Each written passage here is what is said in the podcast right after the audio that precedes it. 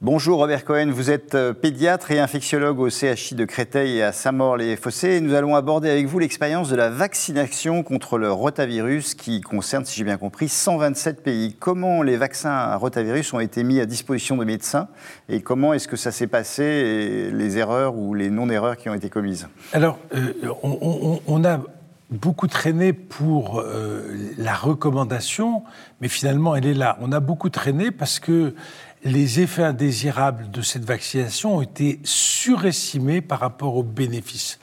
Il y a effectivement un effet indésirable qui est exceptionnel. Quand on, voit ce chiffre de 2 sur 100 000 ou de 6 pour 100 000, ça veut dire que dans la vie des médecins, il n'y a pratiquement aucune chance que quelqu'un voit ce type d'effet indésirable et uniquement dans la semaine, et pour être précis, entre le troisième et le septième jour suivant la vaccination. Ce qui fait que c'est en plus une maladie qui est de diagnostic rapide, si on fait rapidement l'examen qu'il faut demander, c'est l'échographie, et que dont le traitement est aussi euh, extrêmement efficace, c'est-à-dire euh, le lavement, qui soit aérique ou qui soit euh, avec un produit liquidien. Donc, on a surestimé les effets indésirables et on a sous-estimé les bénéfices. Et alors, quelle est la recommandation vaccinale concernant ce vaccin contre le rotavirus désormais? Je, crois que la recommandation vaccinale prise par la Haute Autorité de Santé est celle qui est en cours dans tous les pays, c'est-à-dire qu'il faut vacciner ses enfants tôt.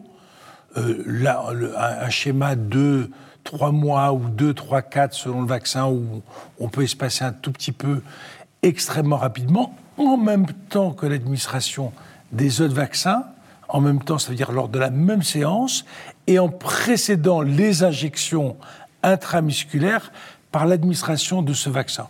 Il faut avoir terminé la vaccination entre 6 et 8 mois en fonction de ces vaccins-là. Et c'est à ce moment-là qu'il faut vacciner, parce que c'est à ce moment-là que le vaccin a le plus de bénéfices pour l'enfant.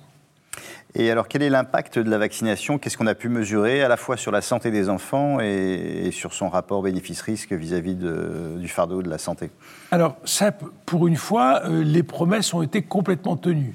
Les études d'efficacité en pré-AMM ont été complètement confirmées en post-AMM dans tous les pays et avec des taux de succès, je, m'entends dans tous les pays développés parce que la situation n'est pas complètement la même dans les pays euh, en voie de développement.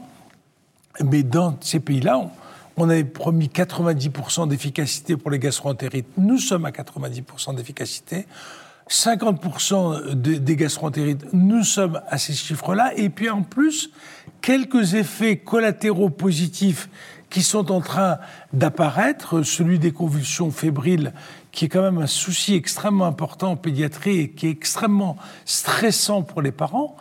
Euh, il y a un effet bénéfique dans différentes études, et puis éventuellement d'autres effets pour le diabète ou par la mycéliaque, mais ces deux autres effets ont besoin d'être confirmés. Donc on a l'effet principal, je préviens la gastroentérite, je préviens les déshydratations, ça correspond à des dizaines de milliers d'hospitalisations, en tout cas plus de 20 000, des dizaines de milliers de passages aux urgences, et probablement des centaines de milliers de consultations dans notre pays qui peuvent être prévenues par ça, avec toutes les conséquences pour les familles d'arrêt de travail, d'organisation, de, etc.